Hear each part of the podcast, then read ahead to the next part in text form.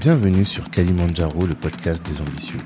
Le but de ce podcast, c'est de vous inspirer et de vous montrer que des personnes ordinaires se donnent les moyens de réaliser des choses extraordinaires. Je suis Tanguy de Bangui, cofondateur du réseau Black Network, le réseau des assoiffés de réussite. J'ai la chance d'échanger avec Jim Michel Gabriel. Je devrais dire maître Oh non, ton on dit Jim et Tanguy, c'est très bien comme ça. Ok, ben en tout cas, je suis content de te recevoir. Moi aussi, très bien. Merci pour ton invitation. C'est normal, c'est normal.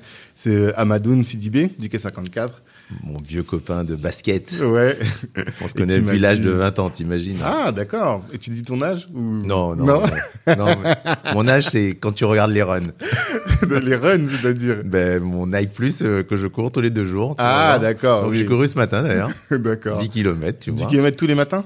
Non, tous les deux jours. Tous les bah, deux tu jours. sais, on n'a plus de basket en ce moment, donc ouais, faut bien compenser. Faut bien. Tu joues avec lui aussi tous les soirs là au... On joue pas le soir. On essaye de rejouer bientôt le soir. Oui, aujourd'hui là, c'est pas possible, c'est vrai. Ah oui, oui, non, non, mais je, je joue dans un club moi déjà. D'accord. Mais effectivement, je viens transpirer avec lui. Euh, D'accord. Il m'invite tout le temps, donc c'est super sympa. Ça nous rappelle notre époque de Birakem. tu vois, ça nous rajoute. Ah, t'as joué aussi à cette époque-là. Mais on s'est connus avec ah, Amadoun. Ah, ok. Ou le tout début du quai 54. Tout quoi. le début, mais bien avant le quai. C'est Mmh. l'époque où il y avait euh, son co, toute ces, cette bande là. Ouais. Euh, Saint-Jean, il s'appelait pas Saint-Jean à l'époque, tu te rappelles? D'accord. Non, moi, je... Non, il s'appelait Saint-Jean. Maintenant, il s'appelle euh, oh, zut, ils sont euh, son nom de converti. D'accord. Euh, bon, bref, qui a joué en NBA, qui est grande star, etc. Non, non super. C'est une belle époque. Ah si, attends. Olivier Saint-Jean, qui s'appelait, pardon. Ah, j'ai oublié. Ah, bon, bref. Bref. Oui, je vois de qui tu parles. Avec Georges Eddy d'ailleurs aussi qui venait jouer euh, okay. aussi. Non, c'était. Okay. Il y avait aussi Marcan Dumassy, c'est là que j'ai rencontré Macan, qui ouais. est mon client après. Tu vois, mmh. c'est euh, toute cette génération de basketteurs de fou. D'accord. Après qui. Bah, top. Et en tout cas, c'est lui qui m'a dit qu'il faut absolument que je te rencontre, que Okay. qu'on échange, que tu nous Mais il m'a partages parlé de ton expérience. aussi. Ah, d'accord. Ouais, il m'a dit euh, il faut que tu rencontres Tanguy, tu vois. c'est chose faite. C'est chose faite. Oh, je suis content. Alors, ça veut dire que c'est une bonne recommandation. Je suis content. Oui. Euh, la première question qu'on pose toujours pour commencer, c'est par rapport à l'ambition. On dit qu'on est le podcast des ambitieux parce que nous, on a l'idée que pour réaliser de grandes choses, il faut d'abord les visualiser, il faut avoir cette ambition. Est-ce que toi, tu te considères comme étant quelqu'un d'ambitieux, déjà? Je pense que si tu veux réussir ta vie, il faut, faut avoir de l'ambition. Ouais. Mais cette ambition-là, je pense qu'elle se construit aussi de, par rapport à ton environnement. Tu vois Mhm. Moi, je vois que j'ai une mère qui nous disait toujours, elle a eu trois enfants, donc moi je suis le cadet, Mhm. et disait les enfants, il n'y a pas de limite dans la vie. Ouais. La limite, c'est le ciel. Donc, t'imagines. Donc, euh, il y avait un peu de marge. Ouais. Et surtout, elle disait toujours, bon, elle était très sévère, très sérieuse. Tu elle était professeure de lettres, euh, tu vois, Mhm. et, euh, et elle nous disait toujours, le travail paye. Ouais. Et à partir de là, si tu te dis dans ta tête, si je travaille, si je suis sérieux, même si moi j'étais un peu le foufou de la famille, hein, Ouais, tu vois, j'étais le plus. Le petit euh, dernier en plus. Non, l'avant-dernier. Ah, t'es pas le dernier. Ok. Mais le deuxième garçon, Ok. t'imagines.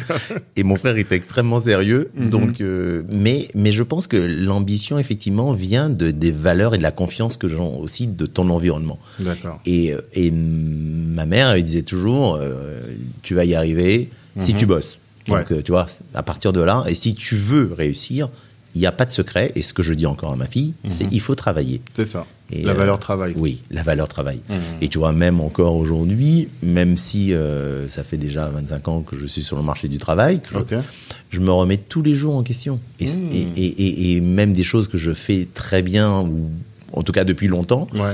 je me pose toujours la question de savoir est-ce que je l'ai bien fait. Un D'accord. contrat, euh, plaider, tu, tu vois, tu te dis tout le temps euh, est-ce que j'ai bien plaidé, est-ce que j'ai bien fait Mmh. passer mon message, est-ce que j'ai bien rédigé mon acte? Ouais. Et, et c'est bien de douter en fait, parce que douter, ça te rend en fait exigeant avec toi-même en fait.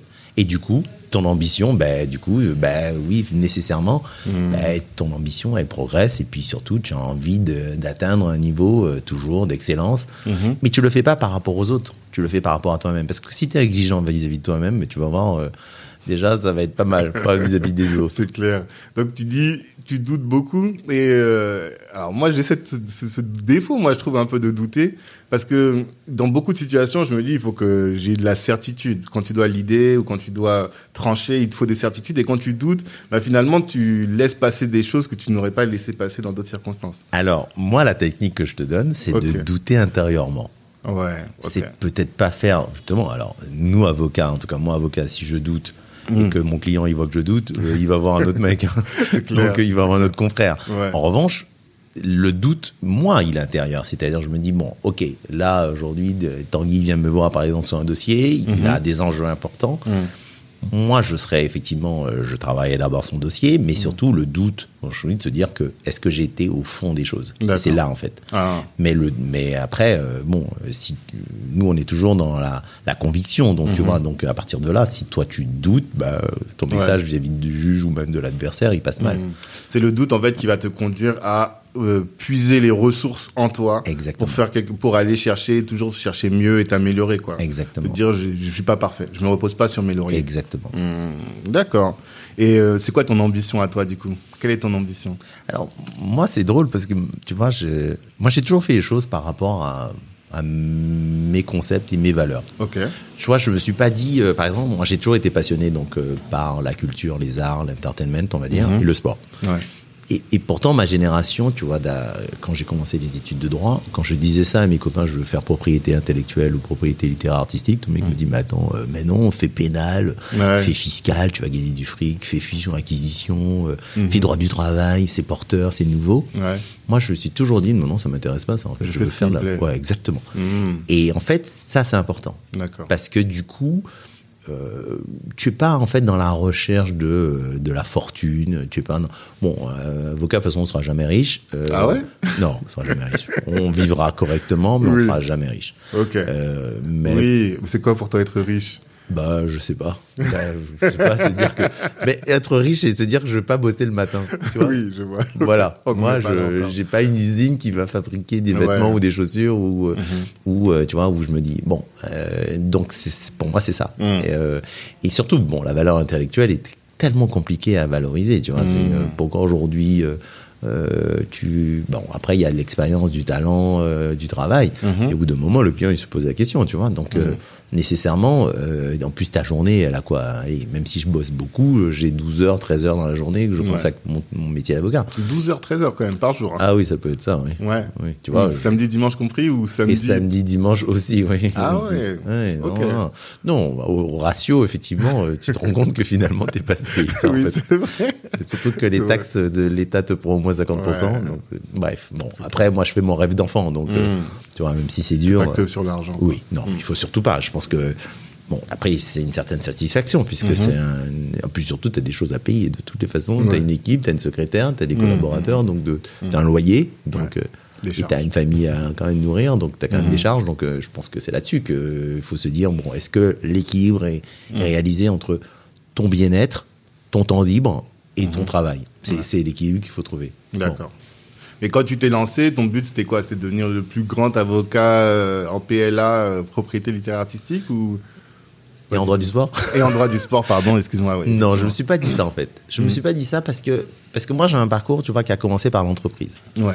Donc du coup, je me suis pas dit euh, au départ, euh, bon, euh, même si je savais que, que j'allais bifurquer à ouvrir mon cabinet, Ouais. mais en passant par une grosse major du disque, puis Canal+, et puis un label indépendant, je me suis pas dit que je vais devenir riche, et je vais devenir le plus grand, le plus fort. Ok. En revanche, euh, force est de constater que bon, le cabinet a quand même bien fonctionné. Mhm. Euh, force est de constater que c'est vrai que dans, je suis un petit peu le pionnier euh, déjà dans les maisons de disques, il n'y a pas beaucoup de métis. Ouais. Euh, Donc forcément, ça ouvre la voie et forcément, euh, bah, des Afro-Caribéens m'ont fait confiance et d'autres. Mhm. Et donc du coup, ça donnait euh, de l'importance au cabinet parce que Mhm. une certaine rigueur, un certain travail. Et puis, et puis du coup, c'est vrai que du coup, euh, ben, la notoriété est venue, mais elle est, elle est pas venue. euh, par hasard, elle est venue parce que tout simplement, euh, on- moi je suis extrêmement méticuleux et Oui. puis, voilà. le doute aussi peut-être qui fait ça. Oui, On, on voit que euh, tu, tu travailles bien. oui, la- et, et surtout ta réputation. Oui, c'est ça. Parce que tu disais, elle peut aller très vite. On peut Ouais. être faite et défaite Mhm. très rapidement. Mhm. Donc euh, non, je me suis. Oui, en fait, oui, c'est vrai que après, tu te dis, attends, euh, si euh, euh, tu travailles bien, il n'y a pas de raison aujourd'hui que tu sois pas dans le top 10 euh, Mhm. des avocats en PLA ou en droit du sport. Tu, tu- Mhm. tu vois, c'est puis- et puis et puis ce serait même à la limite une, reconnaissance, une pas légitime parce que rien n'est légitime dans la vie, mais en tout cas une reconnaissance. Ouais. Et puis surtout, euh, cette volonté de toujours, tu vois, faire bien pour ta communauté, bien, Mmh. tu vois que parce que tu vois en créole on dit euh, nous janoué. Nous C'est-à-dire qu'on est déjà, tu vois, euh, Mmh. on ah, est- on souffre déjà. on souffre déjà. si en plus on n'essaie on pas de faire mieux, Ouais. euh, c'est quand même c'est quand même bien quoi. Donc euh, faire les choses bien. Voilà.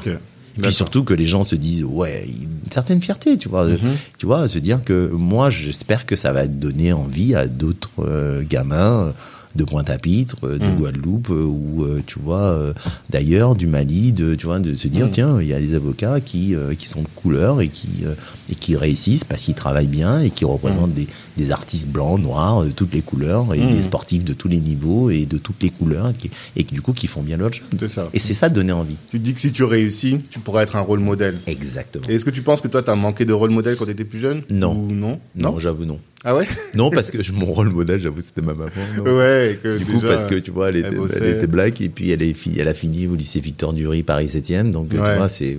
Voilà. Oui, t'avais pas besoin de regarder ailleurs, en fait. Non. Et puis surtout, elle était. Tu vois, je me suis dit. euh, Et puis, il y en avait d'autres, hein, mais, euh, mais, euh, mais celle-là, déjà, c'était tellement une locomotive que, du coup, euh, tu pouvais pas ne passer à côté, quoi. donc, En fait, elle te permettait de te comprendre que c'est possible. Oui. À force de travail, de peut-être aussi, tu dis souvent qu'elle était sévère, c'est ça?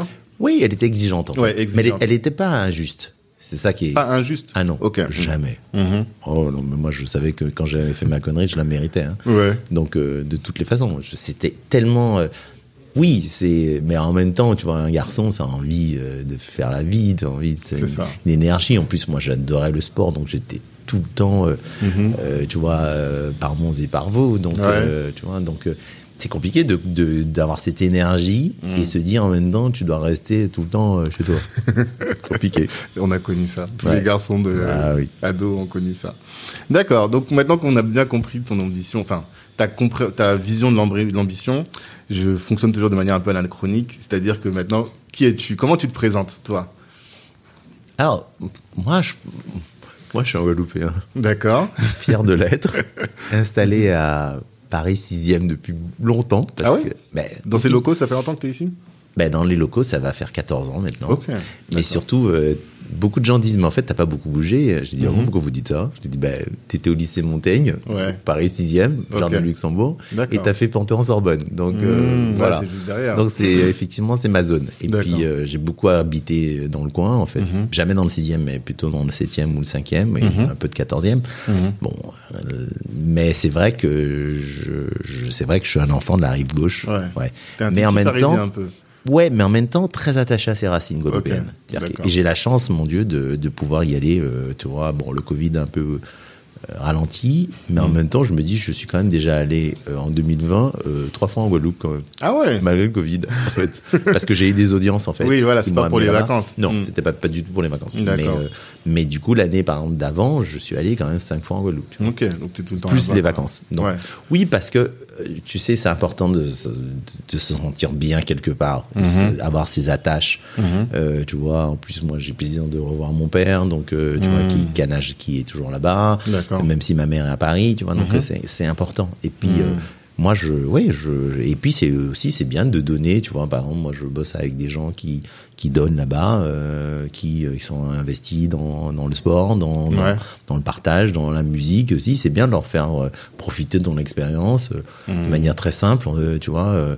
Et puis, euh, moi, je me sens tellement bien au Guadeloupe. en fait. Ouais, en même temps, on ne peut que s'y sentir bien. Enfin, chaque fois, j'y suis jamais allé, hein, mais quand je regarde les Ah, images, je vois, euh, c'est ce que, en tout cas, c'est l'impression que ça donne, quoi. Ouais, c'est vraiment. bon euh, vivre. Ouais, c'est c'est paisible quoi. Et Ouais. puis surtout, tu vois, j'ai moi je vais exactement où j'ai grandi en fait jusqu'à ce qu'on arrive en- à Paris en quatrième, Mhm. en troisième, quatrième, troisième. Et, et du coup, donc du coup, ça ça te ça te revigore, mais tu vois, tu, Ouais. tu vois ma plage où j'ai failli me noyer aujourd'hui euh, quand j'avais 4 ans, donc euh, je me dis, je la regarde, tu vois, c'est c'est c'est c'est c'est extrêmement euh, ouais c'est ouais enrichissant et ça Ouais. nourrit. Mm. D'accord. Donc, toi, t'es grandi en Guadeloupe, t'es venu ici, t'as fait des, Mm. des bonnes études, tu penses? Oui, en tout cas, ma mère m'a donné la possibilité de faire des bonnes études. Ouais. J'avoue, euh, c'est. euh, et après, je te dis pas que ça a été un parcours rectiligne. Hein. Mhm. J'ai raté des années. euh, c'est pour ça que je dis euh, ça T'as arrêté des années, J'ai, raté. Ah, t'as raté. J'ai Mm. repassé septembre. À l'époque, Oui. c'était comme ça. À la fac Oui. Ok. Donc, Mm. euh, Mais, euh, mais au bout d'un moment, la ténacité et puis surtout ta conviction de vouloir faire ce job Mm. aujourd'hui te, te conduit à te dire ok on lâche pas. Ouais, c'est ça qui t'a drivé. Et, ouais, parce qu'en plus quand t'es sportif aussi, tu lâches pas. Ouais. Ouais. C'est ça, ce que t'apprends le sport, c'est d'être toujours. euh, Tant que c'est pas la dernière minute et elle est pas Mm. sifflée, euh, bah tu lâches pas. D'accord. Donc, euh, donc à partir de là, euh, Mm. moi je me suis toujours dit ok on, on y va, on construit le truc et puis on, Mm. on lâche pas l'affaire. après l'autre et on n'abandonne pas. Et t'as fait de l'escrime, j'ai vu. Oui, beaucoup d'escrime. Ouais, J'ai même eu la chance d'être plusieurs fois champion de la Guadeloupe. d'accord. J'ai eu la chance aussi d'être champion de Paris au PUC, Mmh, Ok. Paris Université Club. Mhm. J'ai même fait des qualifs à un moment. Moi j'étais au fleuret moi, Ok. Je joue au championnat de France. Je me rappelle, le à Pierre sabre, c'est ça et l'épée. Et l'épée, ok, d'accord. Mmh. On a des épéistes très forts. Fleuret hein, aussi est très fort. Et j'adorais. En fait, moi, je faisais l'escrime, basket, athlé. Mhm. Tout ça. En même temps. Ma mère était folle. Mais quel moment tu travailles Ouais. Et je faisais du piano. Moi, le piano. Ouais, du coup, t'étais vraiment. Ça a toujours été quelque chose, la musique et le sport, ça a Ouais. toujours fait partie de ta vie hein, de manière intégrante, Ouais. intégrale plutôt. Oui. Et au bout d'un moment, ben, tu peux pas tout faire, en fait. Ouais. Donc, j'ai lâché d'ailleurs. Le premier que j'ai lâché, c'était l'escrime. Ok. Après, j'ai continué l'athlé et le basket. Mhm. Après, j'ai lâché l'athlé. parce qu'au bout d'un moment, euh, Ouais. euh, plus, euh, il faisait froid. Mhm. Et euh, un super entraîneur, d'ailleurs, un mec génial, qui s'appelait Lucien Réchal, Mhm. d'origine guadeloupéenne, grand monsieur de l'athlé, qui a entraîné d'ailleurs Marie-Josée Pérec. Ouais. Et que d'ailleurs, j'ai même, j'ai même. Bah, J'espère que les gens connaissent Ah, les Marie-Josée plus Pérec. jeunes, nous, notre génération, oui. Oh mon dieu, les gars, c'est une icône. Bah, ils connaissent, ils connaissent Carl Lewis. C'est pareil. Ouais, en, ça. en fille. En France, ouais. Et, euh, et d'ailleurs, j'ai même eu la chance de m'entraîner avec Marie-Jo euh, pendant Ah. une année. D'accord. euh, elle courait vite. hein. Ouais, bah, je, je me souviens. Et, et après le basket, bah, écoute, je continue à jouer. Hum, En- ancien, ouais. D'accord. Et euh, du coup, tu fais tes études et ensuite, tu arrives à BMG. Exactement. En stage au départ. Au stage au départ. Ok. Et ce stage a découlé vers un CDI. Mhm. Et puis je suis resté quasi six ans chez eux. Et pourquoi un CDI Parce que t'as été, t'étais bon dans ton stage. T'étais, à ton avis, Bah, j'imagine, que- j'espère. Ouais, mais est-ce que tu- avec le recul, tu te dis que quelles étaient tes qualités? Avec le recul, je pense qu'on était une équipe incroyable. Ouais. Ouais. Et Mmh. je pense que, d'ailleurs, j'ai beaucoup de respect pour ma, mon directeur juridique de l'époque qui m'a beaucoup, a Mmh. beaucoup appris. Parce qu'elle avait euh, vraiment, euh, elle, elle, elle te mettait en confiance. Mmh. Elle te disait tout le temps, euh, vas-y, euh, lance-toi, propose-moi des choses. Et d'ailleurs, c'est un petit peu ce que je fais maintenant avec mes collaborateurs en disant, bah, de toute façon, je relis. Donc, de. Ouais. toute façon. Tu relis tout? Oui, je relis tout, moi. Ah ouais. Ah, je relis tout. Tu laisses pas, t'as peur de laisser passer une. C'est pas ça, c'est que je pense que tu as une responsabilité vis-à-vis de ton client et de même une responsabilité professionnelle à relire les choses que tu signes en fait. Ah. Et, c'est pas dur pour eux du coup de. Non, mais Sentir, euh, euh, moi parfois quand j'ai pas besoin de corriger, euh, je corrige pas. hein. Moi je Mhm. mets pas du rouge ou du bleu pour ouais, le plaisir. pour dire que été ah non non par non, là. non, non, pas du tout. Moi, au Mhm. contraire, si c'est bon, c'est bon. D'ailleurs, j'avais une fois un stagiaire, il me dit mais attendez, vous avez pas corrigé. Mmh. J'ai dit mais c'est bon. Ouais. Pourquoi je vais mettre euh, changer une virgule? Quoi- Pourquoi faire? Oui. Et, et donc, euh, pour revenir au parcours, effectivement, donc, euh, je- oui, je pense que j'ai beaucoup bossé ce, stage. Ouais. À tel point, c'est que tu vois, j'ai même un souvenir, une anecdote, c'est que je me rappelle le 14 juillet. je- en fait, je m'étais cassé euh, le genou euh, juste avant de commencer le stage. Un accident de vélo bête, une dame qui m'avait renversé en sortant de l'entraînement de basket. Alors, C'est drôle. Je m'étais dit, tiens, jour de la fête de la musique, tu vois, le 21 juin, je- j'avais signé le stage. Ouais. Je me fais renverser deux jours après, jour de la fête de la musique. Et euh, donc du coup, j'arrive le 1er juillet avec les béquilles et le plâtre. Donc déjà, t'imagines. Et, euh, et du coup, euh, arrive la fête du 14 juillet. Ouais. Une urgence. Je m'en souviens comme si c'était hier. Et le directeur du label euh, RCA, qui est donc un label leader chez BMG, et dit Oh là là, j'ai besoin d'un contrat, d'un clip pour Patrick Bruel qui est à Los Angeles. Mmh. Et tout le monde dit ah oui mais là on est 14 juillet là on va Mhm. tous partir. Il dit ouais mais les gars non non j'ai besoin demain. et donc je m'en souviens encore et on, et on me regarde on me fait toi qui es dans le pied dans le plâtre tu vas pas partir ce week-end. et donc euh, j'avais été bosser le 14 juillet et déjà un contrat pour euh, le, Patrick Bruel à Los Angeles qui était un contrat de clip parce qu'il tournait le lendemain. É- énorme. Donc Et- tu vois donc donc beaucoup travaillé Ouais. beaucoup travaillé. Et on te l'a bien rendu du coup. Et du coup, on me l'a rendu après bien. Je. Tu vois, je pense que oui, j'étais un bon soldat aussi. Tu vois, je travaillais. Et après, bon, je suis resté euh, quand même quasi six ans chez eux. Après, je suis parti chez Canal+. Ouais. C'était une expérience intéressante en télé, en cinéma, mais dans ma tête, j'étais déjà euh, en mode euh, je vais créer une clientèle et, et créer euh, un cabinet. D'accord. Alors, avant de parler de l'aspect du cabinet, c'est quoi pour toi, enfin, le, le métier d'un juriste en dans ce genre de structure, c'est quoi? Quel est-il? Tu veux dire avant Ah oui, mais alors, Qu'est-ce que tu faisais, moi, je, moi je, je trouve que c'était quand tu veux un petit, quand tu veux vraiment conseiller un producteur, un artiste, Hmm. C'est la meilleure école. D'accord. Pourquoi? Parce qu'en fait, tu as la chance de te confronter à des énormes deals, Mhm. parce que tu vois, parce que tu imagines dans une major du disque. Ouais. Et, euh, et puis à l'époque, BMG c'était euh, vraiment top 2 ou top 1. C'était- Mhm. bah, ils se tiraient à la bourre avec Universal. Ok. Donc c'était vraiment euh, Sony était après, Virgin était après, euh, il y avait IMI aussi. Donc c'était vraiment il n'y a pas toutes les fusions aujourd'hui parce que BMG aujourd'hui a fusionné avec Sony. Mhm. Et vraiment ton métier en fait est tellement transversal, c'est-à-dire que tu vois toute la chaîne, c'est-à-dire que tu vois en fait et à un haut niveau, tu vois en fait euh, la production à haut niveau, donc les contrats, les coproductions, toute la distribution. En plus à l'époque on vendait du CD. Ouais. Donc tu avais encore les magasins, tu avais, euh, tu vois, tu, tu discutes avec les Auchan, les Carrefour, les Virgin Megastore, je sais pas si tu as connu ça, mais Oui, bien sûr. tu vois, donc À- euh, à- à- la Fnac, mais bien sûr, donc tu as toute cette espèce de chaîne de droit et de de commerce, savoir comment euh, on vend les disques, comment on va les promotionner, euh, Ouais. et euh, l'impact de la de, de la télé, l'impact de la radio, c'était mais c'était dingue.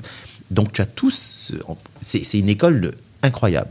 Moi, j'avoue que ça me permet aujourd'hui d'avoir beaucoup de recul sur euh, avec des clients. Alors bon, euh, voilà.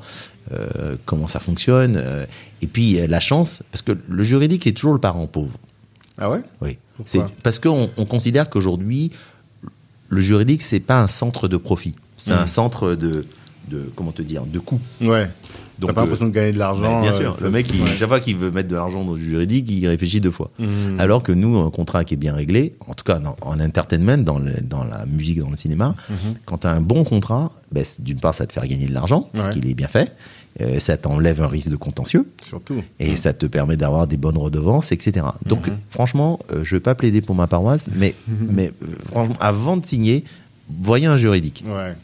Donc, euh, du coup, donc chez BMG, donc euh, la chance aujourd'hui, c'est que comme le service juridique était tout le temps débordé et qu'on n'était pas assez nombreux, nous, on était dans tous les sujets. C'est-à-dire que euh, quand je te dis tous les sujets, aussi bien de la prod, du, de la, du, du clip, de la licence, de la distrib, euh, du, euh, du, C- du CD-ROM, en plus c'était ça arrivait tout ça, euh, du spectacle vivant, donc on, les concerts commençaient à avoir de l'importance, parce qu'avant les concerts, euh, tout le monde ne savait pas chanter, hein. Ouais. et puis il n'y avait pas le Pro Tools, la fameuse petite outils, machine, là, la fameuse petite machine qui sait qui transforme ta voix et que tu chantes très juste. Euh, tu arrives à chanter juste. Exactement. Mhm. Et euh, donc tout ça, en fait, c'était une chance incroyable, en fait, de pouvoir se dire. euh, et puis surtout, euh, mon, mon boss, il était génial pour ça, parce qu'il te laissait, il dit euh, oui, on regarde, et, écoute, écoute, euh, si tu peux donner un conseil, euh, nourris-toi, et puis ça, c'était génial. Mhm. Et t'as- donc euh, du coup, c'est vrai que c'est euh, un juriste en maison de disque.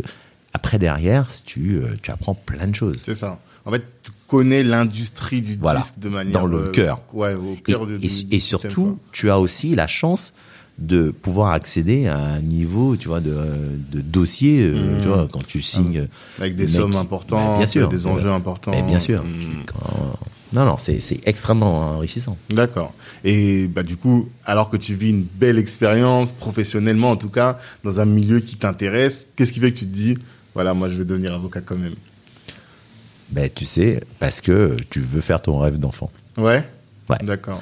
Et quand tu te dis, euh, quand dans ta tête, ça trotte depuis l'âge de 10 ans, disant moi je veux être avocat, je veux défendre les gens, je veux, mais même défendre des artistes, tu vois, qui, Mhm. se, qui se font arnaquer ou des sportifs qui se font arnaquer ou, ou alors tout simplement optimiser leur carrière, euh, Mhm. tu vois, tu te dis bon, euh, le leur tourne et puis tu te dis au bout d'un moment, c'est bien le confort, tu vois, d'une maison de disques euh, avec un salaire qui tourne à Ouais. tous les ou alors d'une grosse mm, télé comme Canal, etc.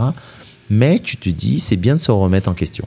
Ah ouais. Et si tu le fais pas maintenant, tu vas t'en vouloir, tu vas avoir des regrets, Mhm. et surtout tu vas, puis surtout tu vas être embarqué euh, dans l'espèce de routine et que, que mon- qui peuvent convenir à certains. hein, mais Ouais. moi, ça me convenait pas. Tu as une soif d'aven- soif d'aventure. Ouais, Mm. ouais, et surtout se dire euh, bon, euh, est-ce qu'on a tout exploré quoi? Mmh. Ouais, Est-ce que tu en es capable? Parce Ouais. que je me t'ai dit ça hein, aussi. Ouais. Je me suis dit bon, est-ce que tu es capable Est-ce que tu es en train de nous dire tu veux être avocat, mais avocat c'est pas la mais- même.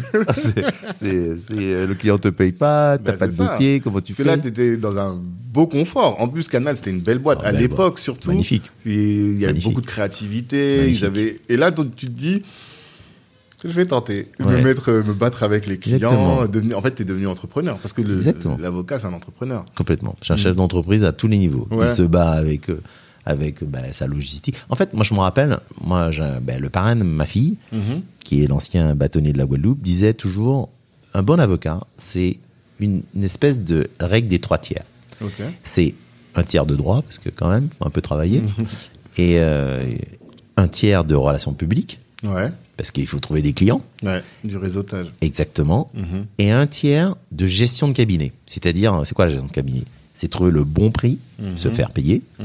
Trouver les bons locaux qui sont pas trop chers, qui sont pas trop clinquants, Mhm. trouver la bonne équipe qui te soutient, Ouais. tu vois, euh, qui font avancer ton cabinet, et que voilà. Et ça, c'est bien de trouver cet équilibre-là, la règle ça. des trois tiers. Et si tu l'as pas, compliqué. Parce que tu peux très bien être avoir un super réseau, euh, super euh, relationnel. Au Mm. bout d'un moment, quand les gens se disent, bon, le gars, il passe plus son temps en boîte de nuit que travailler mes dossiers. C'est ça. C'est un peu compliqué. Mhm. Si le gars, par exemple, euh, il a des super locaux, mais en même temps, il n'arrive jamais à se faire payer, au bout d'un moment, t'es en déficit, tu bien vois. sûr, bien sûr. Euh, donc c'est vraiment c'est une espèce d'équipe. Effectivement, tu as raison, c'est un chef d'entreprise, mettons. Mhm. Et, et je suis pas sûr que nous on soit formés pour ça au Ah, départ. Nous, c'est-à-dire. Mais les avocats, tu Ah, vois, oui, d'accord. tu vois, c'est Oui, euh, parce que la fac, surtout que les avocats ont fait de la fac. Bah et oui. la fac, c'est du fond, quoi. T'apprends à faire eh du oui, droit. Eh Mais oui, t'apprends pas, t'apprend le- pas à gérer. Ouais, ouais. un cabinet, à se dire tiens, euh, payer les factures. Même l'école, ah, parce que, alors, comme toi, tu étais juriste avant, est-ce que tu as fait une passerelle ou bien tu as fait. Exactement. le- Ok, tu as fait la passerelle. Exactement. Et du coup, tu as fait un peu d'école quand même? J'ai fait carrément 18 mois d'école. Ah, tu as fait quand même les 18 mois. Oui, parce qu'à ma génération, en fait, on t'obligeait à faire de la procédure. Moi, j'ai fait toute la procédure civile, toute la procédure pénale, D'accord. qui justement, euh, alors je te dis pas, les, les journées étaient très chargées. Ouais. et que c'est au bout de 18 mois qu'on te donne le droit de t'inscrire justement sur le Mhm. grand tableau. Et d'être stagiaire à l'époque. Exactement. Et, euh, et du coup, euh, bah, je peux dire, les, les journées sont denses. Hmm. Euh, et ça permet justement de remettre à niveau toute la procédure, parce que forcément, comme Ouais. tu es avocat, donc tu vas te lancer dans, les- dans la- Mhm. le contentieux. Et à partir de là, bah, euh, c'est, notre vie qui commence. Hein. Bah, faut préciser pour nos auditeurs, parce que tout moi je connais comme je suis juriste, mais tout le monde ne connaît pas. Mhm. C'est-à-dire que euh, les, parmi les avocats, il y a ceux qui sont des conseils et donc qui vont expliquer comment rédiger des contrats, aider à rédiger des contrats, même à négocier. Et Exactement. puis il y a ceux qui vont euh, au tribunal. Et ceux qui vont au tribunal, qui font du contentieux, eh bien là il y a toute une la procédure, c'est une, c'est une langue finalement, c'est une manière de, de- Complètement. de rédiger les actes. Et ça, tout le monde ne le maîtrise pas. Et c'est pas du tout ce qu'on, enfin on n'apprend pas vraiment tout ça de manière très pratique à l'école. Non, non, Non. c'est l'usage. Moi, je sais que, par exemple, j'ai découvert plein de trucs Hmm. En me lançant, euh, en posant Mhm. des questions au greffier, euh, Hmm. qui sont parfois tes amis, et très souvent tes amis d'ailleurs, parce Ouais, que moi j'ai toujours des bons rapports avec les greffiers.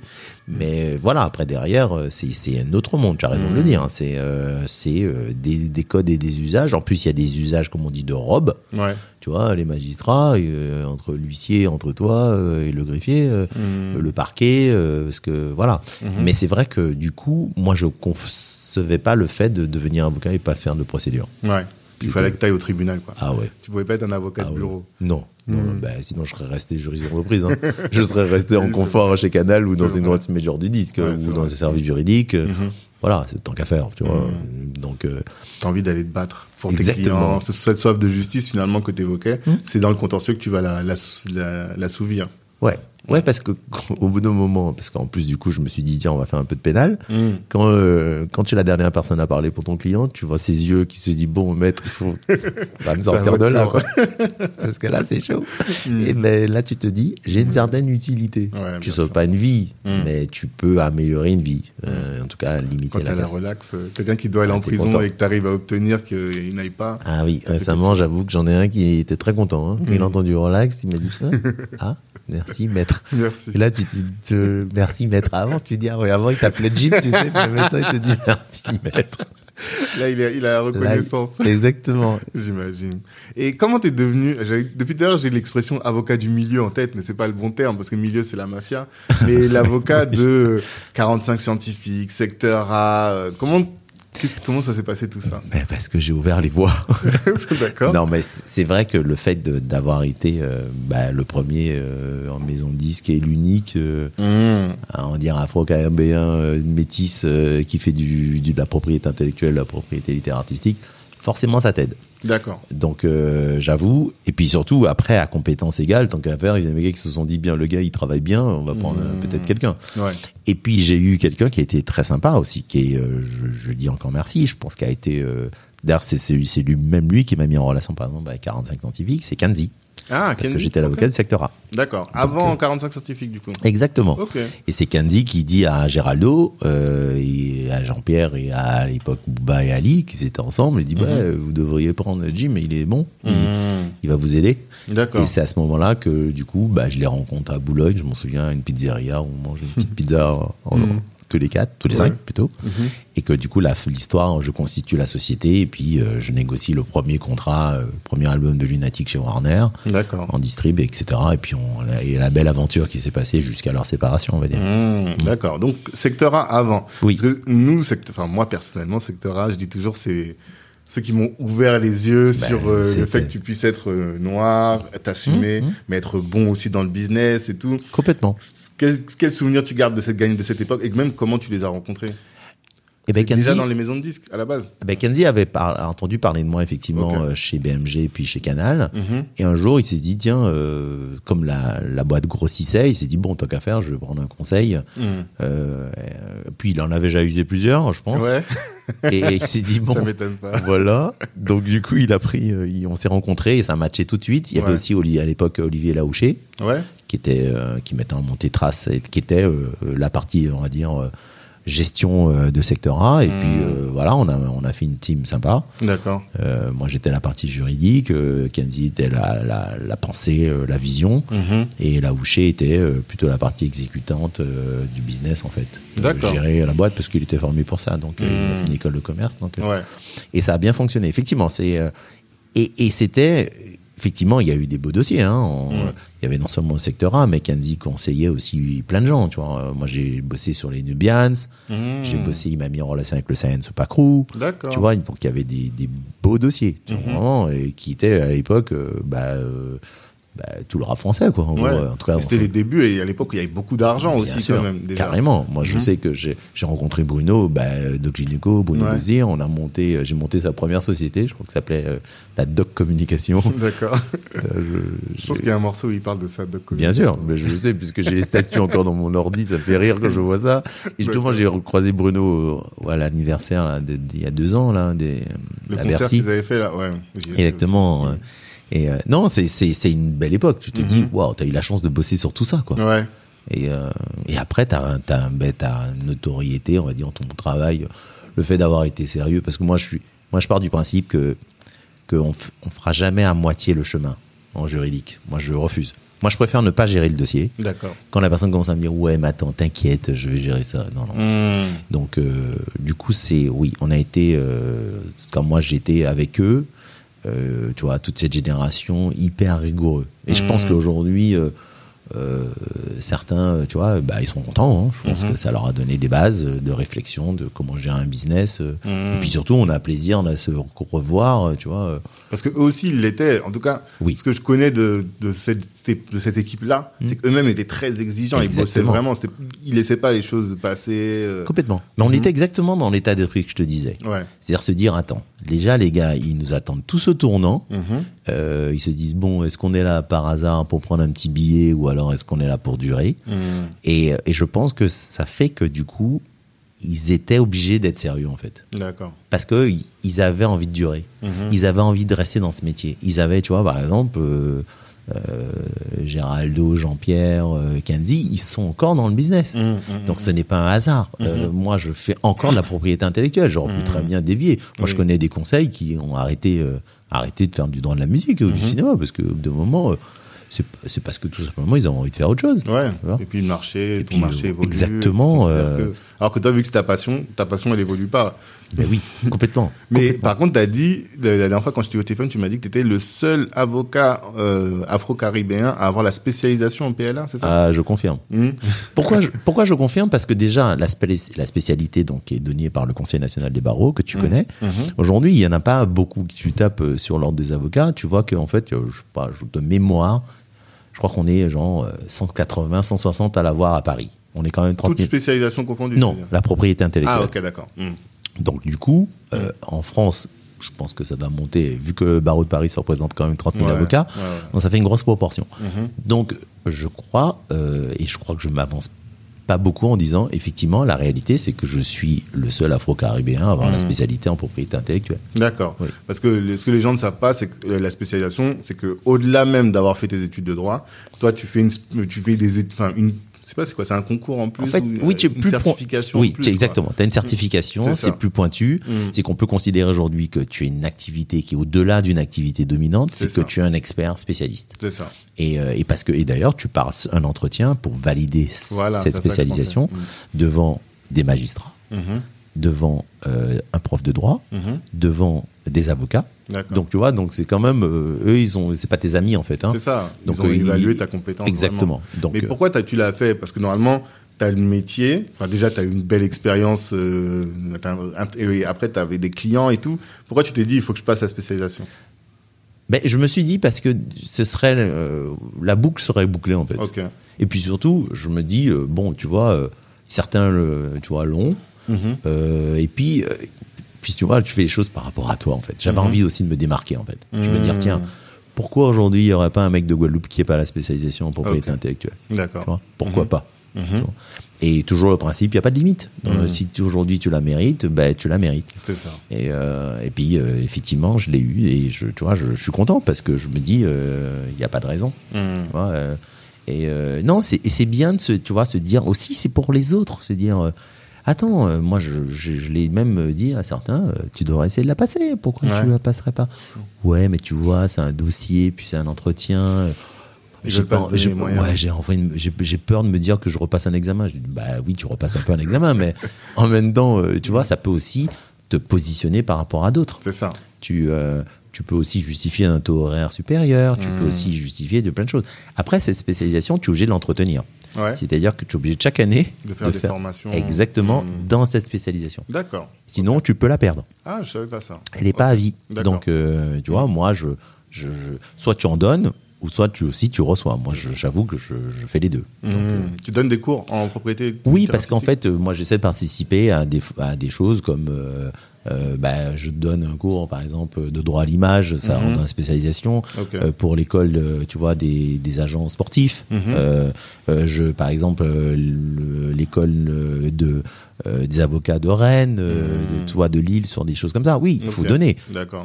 Parce que en plus, quand tu donnes, tu reçois, aussi, et surtout, tu es obligé de vérifier aussi tes connaissances. C'est ça, beaucoup. Et ça, c'est pas mal. Ouais, ouais. Mm. Beaucoup de gens ne, ne songent pas à, à quel point c'est important de former les gens parce que quand tu formes, tu es obligé de te former pour former Complètement. et donc tu apprends énormément de choses. Oui, tu peux pas leur raconter des trucs qui datent de 1920. tu es obligé de dire Ah ouais, en à 2021, ça a changé. Mm. Ah oui, bah oui. Donc, euh, Et mais du coup, alors, quel conseil tu peux donner à un jeune artiste euh, Est-ce qu'il y a des choses que toi tu vois et tu te dis mais non, normalement on ne devrait pas faire des choses comme ça. De mon expérience sur euh, la négociation des contrats et tout, quel conseil tu peux donner? Alors, moi, la première chose que je, je pense qu'un artiste, il doit avoir comme conseil, c'est se dire, euh, est-ce que j'ai envie d'être entrepreneur? Mhm, C'est-à-dire, est-ce que j'ai envie de monter mon label? Mhm. Est-ce que j'ai envie de m'associer à quelqu'un pour monter mon label? D'accord. Ou alors j'ai envie d'être dans une maison et être en mode, euh, je fais juste mon métier d'artiste Ouais. Pourquoi je te dis ça? Parce qu'en fait, je pense que tout le monde ne peut pas être entrepreneur. Mhm. Quand tu es artiste, euh, quand tu dois gérer une société, ça te prend de l'énergie, Ouais. mais vraiment. C'est-à-dire que tout le monde n'est pas chef d'entreprise, tu vois.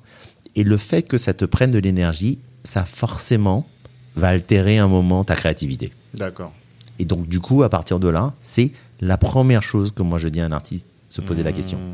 Se dire, OK, au-delà du contrat. Le contrat, après, derrière, on verra. Parce que en fonction de ce choix, Mais le contrat est différent en fait. D'accord. Tu vois, soit il est en mode euh, contrat d'artiste, ben écoute, euh, Tout est géré, Voilà. lui, il prend juste ses- Voilà. son argent. et- exactement, on te gère ton studio, tu te, on te convoque à telle heure, on te convoque pour faire de la promo, etc. Mhm. Sinon, si toi tu te dis, moi c'est moi qui vais m'auto-produire, Mhm. Ben là c'est pas la même. Tu dois ça. parler à ton comptable, tu dois parler à ton juridique, tu dois parler à ton attaché de presse, tu dois, ouh, Mhm. c'est, tu vois, c'est toute Ouais, une logistique. Ouais. Tu dois gérer ton planning, euh, tu vois, c'est compliqué. Mhm. Si tu, en revanche, tu t'associes avec quelqu'un, ben là tu te décharges d'une partie.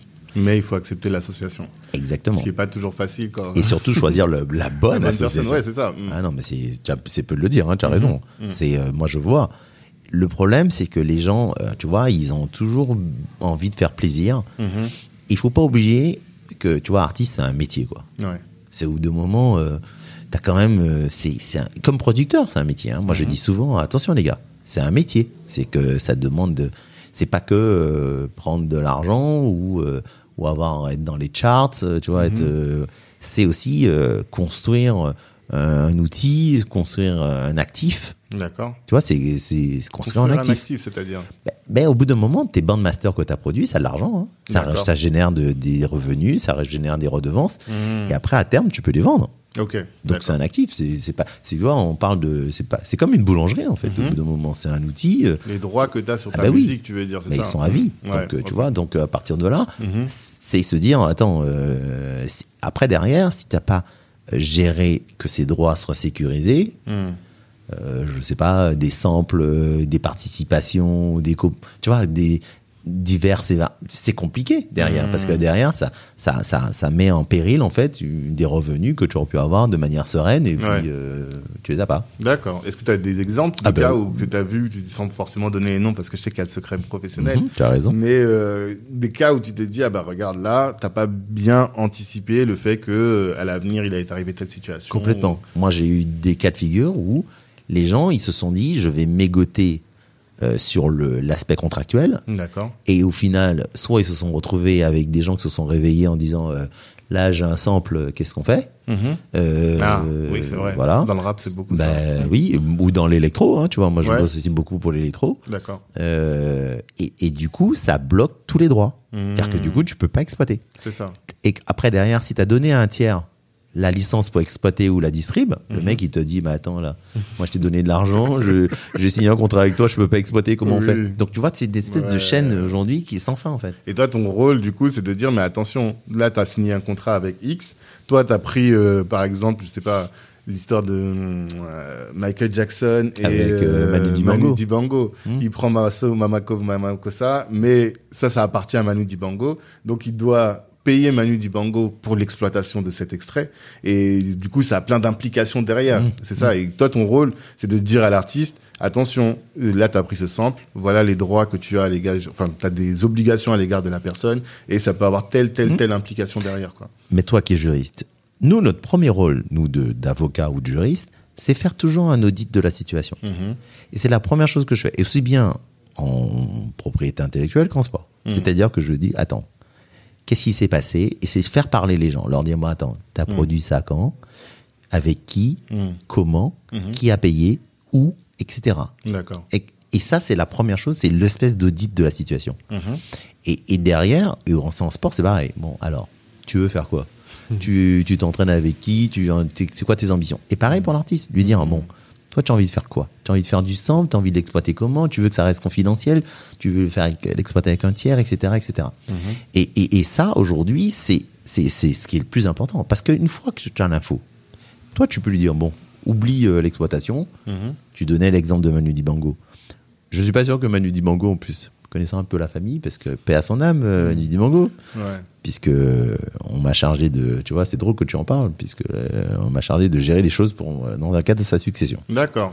Mhm. Donc euh, justement, en vérifier les chaînes de droit, etc., etc., et, je- et faire en sorte que ça, que son, que son droit moral et sa notoriété puissent être respectés. Ok. Et moi, je connais pas le dossier, en tout cas de Michael Jackson. Mhm. Bon, en revanche, je sais que pour certains artistes, parfois ils cèdent de manière forfaitaire les droits, euh, parce que quand tu sais dans un sample, tu as deux droits. Tu as le droit voisin, tu as le droit d'auteur. C'est quoi le droit voisin? Rapide. hein. Vas-y, pas de souci. Le droit voisin, c'est de prendre la partie produite, la couper et la reproduire dans un nouveau morceau. Ça, c'est un sample. Ça, c'est un sample. Ouais. Mais à côté de ça, la partie qui est produite, Mhm. elle a aussi des droits d'auteur. Ouais. Donc il y a quelqu'un qui a composé le morceau et qui l'a, euh, si c'est, il y a aussi des paroles, il y a Mhm. aussi qui a écrit les paroles. Ok. Ça, c'est le droit d'auteur. Donc tu as de dois obtenir les deux accords, Mhm. celui qui a produit et celui qui a écrit et composé les notes. D'accord. À partir de là, tu vois, donc certains en droit d'auteur, ils disent, ok, euh, je vais toucher une partie dans la nouvelle œuvre Mhm. considérée comme une œuvre composite, Hmm. composée de, la nouvelle et, Et de l'ancienne. Et du coup, pareil pour le parti master, parce que si tu rejoues pas le morceau, bah, on te dira, ah, gars, tu as pris, le, t'as découpé dans le sample et puis tu l'as Mhm. recopié. Mhm. Donc tu vois, donc tu vois ces, ces négociations là aujourd'hui, quand tu n'es pas averti, Ouais. ben tu peux te faire arnaquer. Mhm. Parce que si tu prends juste un forfait, Mhm. ben, tu touches une fois une somme. En revanche, si ton disque finalement il passe euh, Ouais. 100 millions de fois à la radio, Si t'as pris même 10 centimes, ben, bah, c'est énorme. Mais ouais. si tu possèdes même, je sais pas, 5% des droits d'auteur Mhm. de ce morceau, Mhm. et que, tu vois, pareil pour le sample. Donc, Mhm. tu vois, c'est tout ça. Après, je te dis pas que c'est forcément une mauvaise chose de prendre du forfait ou etc. C'est un pari, en Mais fait. mais surtout, c'est une réflexion que tu dois avoir avec ton avocat Oui. ou ton conseil.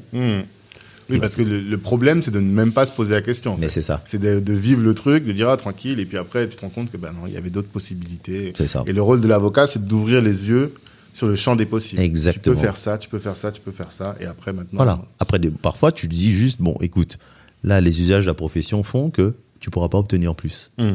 Mais au moins, tu le sais. En Ouais. fait. Tu sais que tu t'es pas fait arnaquer. Hmm. Et, euh, et c'est là-dessus que moi je pense qu'un jeune artiste, il a besoin, ou même un producteur, parce qu'il y a aussi des artistes producteurs, tout Ouais. de suite, tu vois, qui sont tellement autonomes. En plus, maintenant, euh, en 2021, il y a beaucoup d'artistes qui sont autonomes. Ouais. Donc, et, et, euh, ou alors qui sont accompagnés par des copains producteurs, et du coup, c'est une réflexion collective. Mhm. Donc, euh, et, mais c'est important de leur dire, ok, ça là-dessus, on pourra jamais déroger parce que c'est des usages à profession Hmm. ou alors c'est des usages du code de la propriété intellectuelle. En revanche, là, on peut optimiser. D'accord. Tu vois Et Mm. c'est- c'est c'est là-dessus que il y a une plus-value de ma part. D'accord. Et euh, en matière de sport, comment t'atterris dans le sport et Ben- comment tu développes ta clientèle dans le sport Alors le sport, c'est tout simplement, c'est parce que du coup, en faisant beaucoup de sport, Ouais. forcément, tu as croisé des gens. Mhm. Et ces gens, ben, soit ils ont été vraiment, eux, orientés sport, parce qu'ils ont fait des carrières de sportifs de haut niveau. Tu vois, par Mhm. exemple, euh, moi, Macan, euh, qui est vice-champion olympique quand même de Ouais. basket, Mhm. pour ceux qui le savent pas, euh, on s'est rencontrés à Birakem. Moi, je me rappelle, il était déjà un très grand espoir. Mhm. Ainsi de suite. Donc, forcément, tous ces gens avec qui je gravitais, moi, j'ai jamais été professionnel, tu vois. Mhm. J'ai joué à un bon niveau, mais j'ai jamais été professionnel. Ben, ils gardent ta carte, en fait. D'accord. Et, et puis, et puis, du coup, et de cette, de ce conseil que tu donnais un petit peu comme ça, ben, Mhm. tu- quand tu prêtes serment, ben, tu deviens officiellement euh, Ah. à donner un vrai conseil. Ouais. Tu dis voilà, euh, tu, euh, tu, tu, tu l'indiques et puis et ta notoriété font que tout ce que tu faisais en off bah, devient officiel en fait en quelque entre guillemets. Et, et puis surtout, euh, moi j'ai toujours pensé que le sportif c'est toujours le, la partie faible. Mhm. Et cette partie faible là, un peu comme l'artiste, bah, il mérite justement un conseil.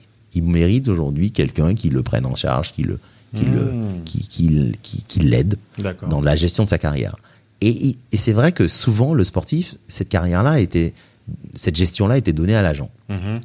Je t'avoue que avant qu'il y ait cette révolution, justement, euh, parce qu'il y a une loi qui est passée, la loi du 28 mars 2011, D'accord. qui a permis justement aux avocats de devenir avocats mandataires sportifs. Ouais, il me semble que toi, tu es président des avocats mandataires sportifs. Exactement. Je suis président de cette association au barreau de Mhm. Paris, euh, justement, qui regroupe à peu près euh, 70 avocats mandataires sportifs. Mhm. On est beaucoup plus inscrits, euh, en tout, en tout cas c'est une, association qui est devenue quasi nationale, puisqu'on a aussi bien des gens de, de Montpellier, de Lyon, de Marseille, Mhm. même de Guadeloupe, euh, qui sont euh, adhérents à cette association. Mhm.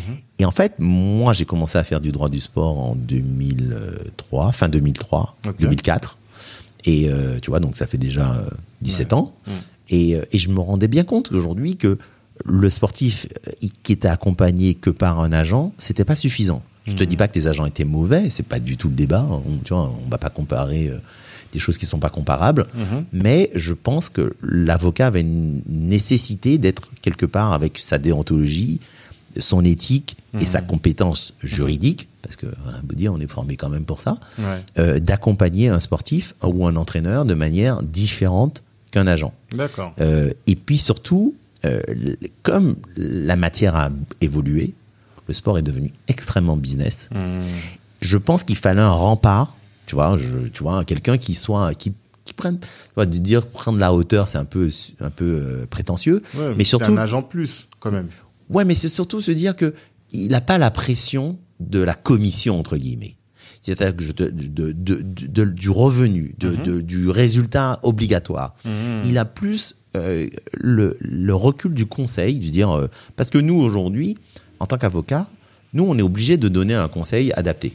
Ouais. C'est-à-dire que si par exemple, nous on n'est pas un conseil qui doit être forcément suspendu à, à des honoraires. Hmm. On a un conseil qui, qui va te dire ça c'est juste Tanguy, ça c'est bien, ça c'est pas bien.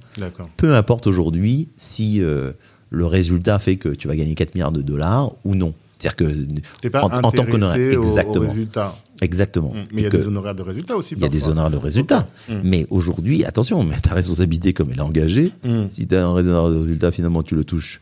euh, et au final, tu dois le rembourser parce que c'est un mauvais conseil. Bon Ah, courage. Ok, d'accord. Donc tu vois, c'est ça le truc. Et- Alors que là, excuse-moi, je t'interromps, mais c'est juste pour comprendre. L'agent, lui, euh, il est payé par à chaque fois que le, la- le Il est payé par le club. joueur, ouais, voilà. Le, Donc ah, à partir de là, euh, si tu veux, euh, l'agent, euh, lui, il fait du trade en fait. Lui peut, tu vois, il, il a effectivement un rôle qui est différent de nous en tant qu'avocat mandataire sportif, Mhm. qui fait que nous, on est, on peut jamais être payé par la personne qui engage. On est payé par le joueur en fait.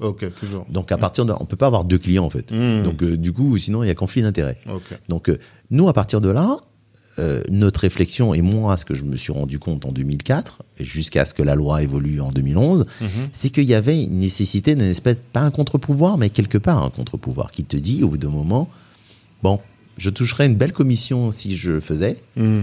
mais moi je pense que c'est pas une bonne idée. Hmm. Ou alors, par exemple, te dire que parfois des joueurs, moi j'ai eu le cas d'un joueur portugais avait- que j'avais trouvé un super deal en Angleterre pour lui, mais quand je te dis un beau deal, Mhm. et le gamin il me dit, euh, maître, j'ai envie de rester dans mon pays d'origine. Mhm. J'ai envie de rester parce que euh, j'ai rien gagné encore avec mon pays d'origine, j'ai rien gagné avec ce club qui m'a formé, j'ai envie de rester là. Hmm. Et je lui dis ok. Ouais. Alors que si t'étais agent, t'aurais pensé tout de suite à ce que mais- gagner. mais- exactement. Tu, tu Oui, dis, mais vois. attends, la com que je devais toucher en Angleterre et tout, mais jamais tu fais ça. Hmm. Tu, tu aurais essayé de développer des arguments contraires en disant, mais non, t'es sûr. euh, Ouais. Attends, euh, voilà, c'est quand même toi qui m'avais dit. Bref. Mm, Donc du coup, tu vois, on n'a pas la même. Donc le 28 mars 2011, ça a fait que des champs des possibles ont été différents pour les sportifs. Hmm. Et à partir de là, après, je te dis pas que euh, on peut pas travailler en binôme avec des agents. Hein. Mm. Je te dis pas qu'aujourd'hui que certains ne restent avec des agents, qu'avec des agents, non pas d'avocats. Mm-hmm. Mais mais je pense que l'avocat euh, mandataire sportif qui est arrivé en mars 2011 a fait que c'est devenu différent. Euh, pour un sportif, pour une famille, et surtout les familles aussi, elles ont besoin de cette espèce de, tu vois, de de, de, de qualité, la, la qualité Oui. de l'avocat. Ça les rassure. Tu Parce que parce l'agent, on voit tout de suite l'escroc qui est là, qui veut juste euh, un, un peu en mode rapace par rapport à. Je sais pas si tu as vu le reportage qui est sorti sur l'équipe euh, ce week-end, hein, très intéressant. j'ai pas vu. Mais il faut que tu le regardes sur les agents, très intéressant. Je- tu vois, il y a, y a- partout il y a des brebis galeuses. hein, tu vois, il y a des très bons agents qui gèrent très bien.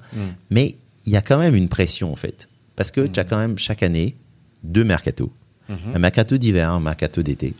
Ça fait que ça te met quand même la pression de savoir si tu vas faire ton chiffre ou non. Moi, toute l'année, j'ai des dossiers. Ouais. Tu vois, je, je me dis pas, je veux bosser euh, l'hiver ou l'été. Mm. Donc, euh, si tu veux, c'est- pas la même. C'est pas la même pression. C'est et, et à partir de là, tu, tu n'as pas la. En plus, tu as une expertise en plus différente, Mhm. justement du contrat. Et comme je te disais, comme le sport c'est devenu très business, tu Mhm. le vois. C'est mais là, on le voit tellement là aujourd'hui qu'avec l'économie du sport là depuis le Covid là, je peux te dire que les gars ils se posent des vraies questions. Ah, Ouais, Euh, quand tu sais que ta, que ton ton économie elle est basée sur des droits télé, du merchandising, de la Mhm. billetterie, du sponsor, et qu'à partir de là ça peut s'écrouler, bah, tu dois vite trouver des solutions. Clair. Et, euh, et que forcément ces solutions que les clubs ont ou n'ont pas, elles, elles reportent cette pression sur le joueur, Mm. tu vois, sur euh, le résultat ou sur l'entraîneur. Donc du coup, s'il n'a pas quelqu'un quelque part qui est un espèce de dernier rempart ou qui sera euh, qui va se dresser devant euh, les pressions Mhm. ou euh, tu vois parce qu'avec tout le l'artira la, la, la, l'artillerie, pardon Mhm. juridique et aussi tu vois de relationnel et aussi de, de compréhension de la psychologie Mhm. parce que nous les avocats c'est ça en fait c'est qu'on tout de suite si tu mets trop la pression à, ton, à un client on dira oh, gars calme-toi Ouais. euh, attention, est-ce que, est-ce que c'est fondé? Mm, Est-ce que mm, tu vois? Mm. Qu'on a demandé par exemple à certains joueurs de baisser leur salaire, ce que je comprends, on est en Mhm. Mode euh, crise. Mm. Mais est-ce qu'aujourd'hui ces joueurs-là ont été forcément associés quand il y avait des bénéfices? Ah. Est-ce que ces joueurs ont été associés quand il y a eu les droits télé qui ont explosé et que Mhm. finalement ils ont signé des contrats des clubs, en tout cas leurs leur représentants, la Mhm. ligue, euh, un contrat de, j'allais dire, euh, voilà. tu vois, et aujourd'hui ils sont en train de tous pleurer parce qu'aujourd'hui euh, tout le monde se retire de la table et parce qu'on se dit bon, est-ce que le schéma aujourd'hui est si attractif que ça, etc. Il y a des vraies questions à se poser. Et, et nous aujourd'hui, euh, l'avocat a l'obligation de justement d'éclairer son client, mm, de pas avoir langue de bois parce qu'il va essayer de protéger des intérêts indirects. mm, mm, mm. Nous, euh, le seul moment qui nous préoccupe aujourd'hui, c'est que quand Tanguy vient me voir et me dit bon, est-ce que le contrat il est bon? Je me dis pas tiens, euh, le contrat que j'ai signé avec un club X, il est pourri, mais en même temps, le club X, il m'a pris un autre joueur, voilà. Non, moi je gère sur l'instant en fait. Ouais. T'es vraiment dans l'intérêt de ton client. Mais oui. Et- à la différence d'un agent. quoi. Mais oui. Mm. Et, le, et, et, je pense aujourd'hui que les familles ont besoin de ça. en fait. D'accord. Et parce que, euh, comme je te disais, on disait tout à l'heure euh, dans le couloir, quand un gamin part à 11, 12 ans Mm. dans un club de formation, Mm, mm. qui quitte sa famille, sa famille se dit waouh, mon fils, il, il, des fois, parfois même, il quitte de il change de territoire. Tu vois, par exemple, il y a certains petits Guadeloupéens qui sont venus euh, en, métropole, Mm. tu vois, ou alors d'autres qui sont partis à 400 km de chez eux, donc ils Mhm. peuvent pas rentrer tous les week-ends. Donc, euh, tu vois, les, les familles, elles sont préoccupées de ça. Elles se disent, est-ce Mm. que j'ai fait le bon choix? Est-ce que j'ai signé le bon document? Parce qu'en plus, il y a certains documents qui engagent les joueurs et les jeunes joueurs pendant Mhm. cinq ans. Ouais. Et ça, et ça aujourd'hui, euh, tu vois, est-ce que les agents sont suffisamment éclairés? Moi, j'ai eu un dossier il y a exactement il y a deux ans, une pépite du PSG. Quand euh, le père signe un document euh, euh, il y a deux ans avec euh, un gros club, de la- un gros club, Mhm. tu vois, le- il s'est, on lui a jamais expliqué en fait le document qu'il a signé. Ouais. Je- moi, la première chose que j'ai faite, j'ai dit attendez, euh, monsieur euh, Y, vous avez, euh, vous, êtes, vous êtes au courant de l'engagement là que vous avez Mhm. signé pour votre fils mineur là qui a qui a 13 ans? Mhm. Il me dit, bah, Grosso expliquez. modo, quoi, gros- ouais. Voilà, Mhm. exactement. Il m'a exactement le mot qu'il m'a expliqué. mais oui, grosso modo, maître. Je fais, alors je vous explique. Mhm. Ah bon? Et là, il commence à, tu vois, il dit, mais attends, mais il faut qu'on change ça. Mhm. Et quand toi, tu arrives dans le cercle juridique du, du club, petit ou gros, en tout cas, c'est un club de Ligue 1, Mhm. et qui te dit, eh ben, attendez, euh, maître, euh, vous êtes gentil, mais euh, votre client, il avait qu'à lire le document. hein. Mhm. Et euh, tu vois Ouais. Mais en plus, votre client était accompagné par un agent ou Mhm. par un, un monsieur tiers qui était même pas agent à l'époque d'ailleurs. Et qui, qui, en fait, lui, son intérêt, c'était juste l'amener, parce qu'aujourd'hui, le fait de l'amener, ça lui donnait une certaine notoriété, Mmh. etc. Mmh. Et à terme, une certaine possibilité, etc. Donc, Ouais, tu vois, c'est tout ça aujourd'hui que Mmh. nous, on peut pas aujourd'hui. euh, euh, on est, moi, j'irai jamais faire signer un document sans l'avoir lu et expliquer à mon client. Parce que tout simplement, c'est que si demain il se retourne contre moi, ben, il faudra que je justifie aujourd'hui que ça. je lui ai donné un bon En conseil. fait, c'est la responsabilité de l'avocat qui fait, qui garantit un peu ton, euh, ton efficacité, en tout cas ta compétence. Complètement. Parce que, en fait, les gens, ils pensent que avocat mandataire sportif, c'est avocat euh, qui va toucher une com comme un agent. Mhm. Non. Dans avocat mandataire sportif, il y a surtout avocat, en fait. Mhm. Et, et c'est là-dessus que ça, c'est important. D'accord. Et tu vois, avec justement cette casquette, en, moi, en créant l'association, en étant son président, je veux Ah, C'est toi justement. qui l'as créé? Oui, parce Ah. que, euh, oui, je suis le fondateur. D'accord. Parce que tout de suite, moi je crois que de mémoire, en toute modestie, je crois que je suis le premier inscrit, parce que l'avocat mandataire sportif s'inscrit sur l'ordre. Sur la liste des avocats mandataires sportifs auprès de son bâtonnier. Moi, dès que la loi est passée le 28 mars 2011, donc tu vois, je me suis tout de suite inscrit. Mais parce que si tu veux, j'avais déjà, euh, en toute modestie, 7 ans d'expérience de droit du sport, et je me Mm. dis, mais, et tous les jours, j'étais confronté à justement à des joueurs qui disaient, tu peux pas négocier mon contrat pour moi, tu peux pas me Mm. représenter, etc. Ouais. En, en tous les sports, en plus. Et toi, En- tu en- pouvais pas négocier parce que c'était pas ton mandat. Mais parce que c'était interdit. Mhm. on pouvait pas le faire. La loi n'était D'accord. pas passée. Donc nous, en fait, on pouvait juste relire des contrats, mais on pouvait pas représenter en fait le Mmh. joueur comme un agent. C'était. Interdit par la loi. Et d'ailleurs, on est encore en train de nous dire, en se disant, c'est alors que la loi est passée. hein, mais bon. et, et, et, je te dis, donc, euh, à partir de là, tu te dis bon, il y a un besoin. En fait, Euh, donc du coup, moi je me suis inscrit tout de suite et je, je- j'ai ouvert la voie, tu vois. Ouais. Et euh, parce que, bah, un peu comme à l'époque, j'ai eu le sentiment d'ouvrir la voie en- comme en propriété intellectuelle, tu vois. aussi, ouais. En étant le premier encore, tu vois. Ouais. Mais mais mais, mais il est-ce faut. que tu as des, des, des tips en, en égo, du coup Parce que là, tu, de- tu dois négocier énormément. Est-ce que tu as théorisé un peu comment réussir une négociation, bien mener une négociation? Non, parce que Non? tu sais, c'est exactement ce que je te disais, c'est que toutes les négos sont différentes. Ah, d'accord. C'est que tu tu vas pas négocier pareil pour un joueur de hand ou une joueuse de hand que pour un, mec au foot ou au basket Hmm. ou euh, ou un escrimeur qui qui est en train de négocier une dotation ou un cycliste sur piste qui se dit bon je vais faire un deal avec un conseiller régional. Mhm. Tu vois, c'est pas du tout la même philosophie. D'accord. Et, euh, et c'est pour ça que et c'est pour ça que ce métier aussi il est, il est riche en fait. Ouais. C'est que tous les jours tu es confronté à des situations tellement différentes, des situations qui sont euh, qui tu vois les, les préoccupations sont pas les mêmes. Le Hmm. mec, il, il gagne parfois 100 000 balles par mois, alors que là, qui, qui rame pour, il bosse Mm. au décathlon, tu vois. Ouais. Donc, tu, Mais du coup, c'est pas facile ça d'être de- sur des métiers toujours, euh, enfin sur des activités toujours différentes parce que ça demande quand même une plasticité cérébrale quoi. Ton cerveau il doit toujours s'adapter. Est-ce que tu te formes beaucoup? Est-ce que tu lis beaucoup? Est-ce que tu tout le temps. tout le temps? Tu vois, par exemple, j'ai été interviewé récemment par la- ben, une revue que beaucoup d'avocats sont inscrits, ça s'appelle Doctrine. Ok. Et je leur disais que moi, le matin, Mhm. au café, souvent, je regarde les trucs, en fait. Ouais. Mais oui, parce que de- tu es obligé, en fait, tout le Mm. temps. Parce que tu peux pas laisser passer les choses. Après, le fait d'avoir aussi être indépendant très tôt, Mhm. Parce que moi, je, même si, euh, tu vois, j'étais très bien chez moi, euh, j'ai ma maman, euh, Mhm. mais j'ai voulu m'assumer très tôt. D'accord. Donc, euh, du coup, je me suis assumé très tôt. Et le fait de s'assumer très tôt, ça fait que tu as une gymnastique intellectuelle aussi qui te fait que manger, gagner Ah. ta vie, euh, payer ton loyer, faut que je me débrouille, tu vois. Mhm. Donc, euh, Mhm. je pense que c'est venu aussi de là et se dire que, tiens, euh, tu t'adaptes très vite. Moi, j'avoue, c'est, c'est, j'ai peut-être euh, deux qualités, on va dire. C'est l'adaptation à, à mon interlocuteur, à mon client, etc. Et l'intuition. Et euh, après, tu vois, je suis pas le meilleur juriste du monde, mais en tout cas, j'ai beaucoup d'intuition. Et à partir de là, l'intuition t'aide en fait à, à justement à, à, à la négo. Mhm. Parce Tu que sens la personne venir, dans quel endroit elle veut ouais. t'emmener. et il faut jamais minimiser. Hein. Il y a des gens qui, j'ai l'impression qu'ils sont comme ça, mais en fait, ils vont très vite dans leur tête. Ok, d'accord. Donc, euh, ouais, non, vraiment. Mhm. Et euh, Jean-Pierre m'a dit de te poser la question Ah, j'en- des euh, Jean-Pierre Sec pour les auditeurs, de, des trois règles que tu lui as données il y a 20 ans déjà sur euh, le droit. Alors, je les ai notées, il me les a envoyées, mais je pense que tu vois à quoi je fais référence. Euh, En lien avec... euh, Ben, je vois très bien ce que Jean-Pierre veut dire. Je vais te le rappeler. Parce que je le dis très souvent à mes, à mes clients. Je dis, les gars, nous, on nous apprend en droit Ouais. trois, trois, deux principes que vous connaissez forcément qui sont très vulgarisés. Mhm. C'est on peut pas se faire justice soi-même.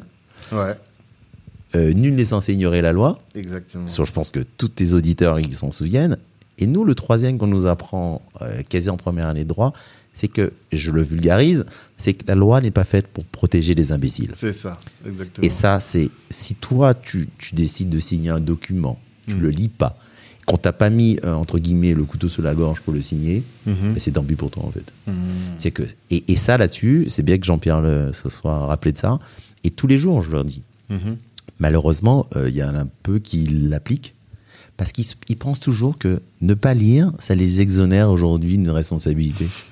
bah, euh, non. Alors qu'ils ont signé. Bah, exactement. Mm. C'est-à-dire que si, si aujourd'hui on t'a pas forcé, Mm. si euh, si les choses sont tranquilles, bah, je vais dire, euh, voilà quoi. C'est euh, et, et je le vois même encore dans les maisons aujourd'hui, hein, Mhm. même des artistes que, très connus. hein. Ouais. ils se disent mais moi j'ai signé ça à trois ans, mais entre temps j'ai pété le score. Mhm. Mais quand tu vas voir le service juridique, te dit bon bah ouais mais T'avais signé. t'as signé hein. Mhm. Je t'ai pas forcé hein. Mhm. Oui mais on peut. Alors parfois certains font des gestes, tu vois, mais jamais à la hauteur de tes espérances. en Ouais. fait. Et, et ça c'est exactement pareil pour le foot. Hein Mhm. ou le sport de manière générale je dis le foot tu vois je, les gens euh, après tu peux rentrer au clash mais au bout d'un moment euh, t'as l'air juste ridicule hein. Mhm. T'as- regarde il y en a un euh, il y a un brésilien là il y a deux ans il voulait rentrer au clash euh, ben, il est rentré Oui, chez lui hein. il a pas bougé hein. C'est clair. mais c'est voilà clair. parce qu'au bout d'un moment Nous, on est avocat, mais on n'est pas magicien. Oui, c'est ça. C'est que tu t'es engagé. En fait, ce que les gens ne comprennent pas, et ce que j'ai, même moi, j'ai découvert, j'ai compris récemment, c'est qu'il y a un contrat, c'est un engagement. Bien chacun, dans le contrat, tu sais ce que chacun, ce à quoi chacun s'engage. Mmh. Et faut le faire pour que, au moins, la relation contractuelle et la relation commerciale, elle soit claire, quoi. Et ça sécurise aussi l'avenir de la, la, la, la transaction. Et du coup, si toi, tu, ré- tu rédiges et tu lis le contrat sans avoir compris ce que tu pourras être demain, bah, du coup, t'es sûr que tu vas te faire arnaquer, quoi. Bien sûr, Enfin, il y a de fortes chances que tu te fasses Et, arnaquer. et puis surtout, ça va dans les deux sens. Mm. Si par exemple, on se rend compte que finalement, Mm. euh, les conditions que je t'ai accordées. Tanguy, imaginons que je suis producteur ou Ouais. je suis euh, un club. Je me dis, bon, finalement, je t'ai proposé des conditions à, je sais pas, à 200. Mm. Finalement, tu remplis tes obligations qu'à hauteur de 100. Mhm. Est-ce que je vais remodifier ton contrat et dire, bon, les gars, Non. finalement, t'es une chèvre, tu sais pas courir ou tu sais pas chanter, euh, qu'est-ce qui se passe? Donc, c'est aussi bien réciproque. Donc, c'est pour ça que les gens, il faut se dire, au bout d'un moment, je vais pas aussi, euh, bon, tu me diras, je suis avocat, c'est normal que je soutienne mes, mes, mes confrères, mais je dis, allez voir les, des spécialistes, et surtout, ne mégotez pas, euh, allez voir des gens qui ont une compétence, parce Mhm. que moi, j'irai jamais euh, conseiller euh, quelqu'un sur du droit maritime ou du droit aérien, tu vois, je veux dire, donc euh, c'est mieux de voir quelqu'un qui a une certaine expérience, au moins vous allez gagner du temps. Bah oui, parce que moi, euh, l'avocat qui fait du droit maritime et qui va s'improviser en propriété intellectuelle, ou moi qui fais pas du droit maritime, Mm. je vais mettre 4 heures à lire un truc, alors ça se trouve en une heure, c'est bouclé. C'est ça la différence. C'est clair. Bah oui. Bah voilà. D'accord. Et hum, tes projets pour l'avenir, du coup, c'est quoi maintenant? Les projets pour l'avenir, Ouais, euh, bah, que le cabinet marche de mieux en mieux. c'est ce qu'on te souhaite. Oui, et euh, de conseiller des gens qui, tu vois, euh, des jeunes, des moins jeunes, Mhm. des confirmés. Je, je, je pense, bon, en propriété intellectuelle, c'est bon, j'ai une certaine notoriété, on va dire, Mm. musique, cinéma, la marque, le mode, tout ça. Mais je pense qu'en sport, il y a des choses encore à faire, D'accord. beaucoup plus. Ouais. Là, euh, moi, je trouve que quand tu vois la quantité euh, qui court sur les terrains aujourd'hui et qui sont si peu représentés Mm. par des Afro-Caribéens ou des gens qui ont un peu les mêmes, on va dire, les mêmes valeurs, Ouais. je trouve ça un peu dommage. D'accord. Je trouve ça un peu dommage. Mhm.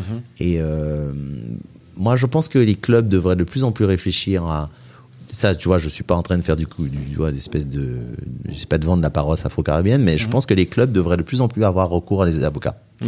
Dans le sens large du terme, Mhm. euh, et les familles aussi, pour être éclairées sur les conséquences d'un contrat. Mm.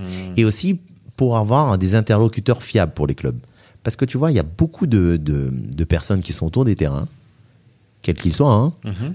en football, tous les sports co ou, euh, ou, ou tennis, etc.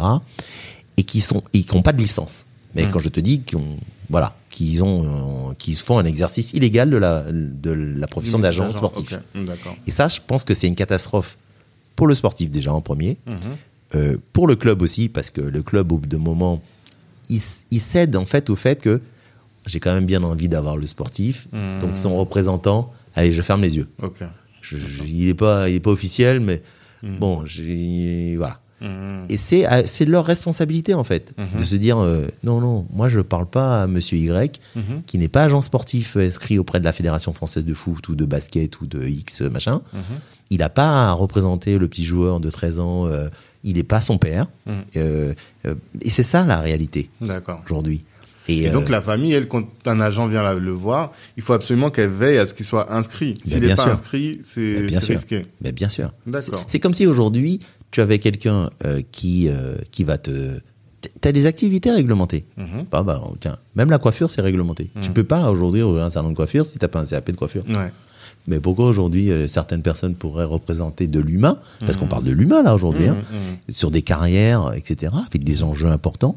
Et puis quand tu vois certains joueurs, comment euh, sportifs de haut niveau, euh, je dis joueurs, mais sportifs de haut niveau, qui finissent à 30 ans, 35 ans dans des dans dans des dans des difficultés financières parce qu'ils ont eu des mauvais investis- investissements ou alors tout simplement on les a transportés de droite à gauche comme comme Mhm. des espèces euh, voilà de marchandises Mhm. et qu'au final ils ont aucune on n'avait aucune réflexion sur leur reconversion Mhm. ou même la gestion de leur euh, capital mais franchement ça me rend triste tu vois ça me rend vraiment triste Ouais, j'imagine. bah oui J'imagine. Ok, d'accord.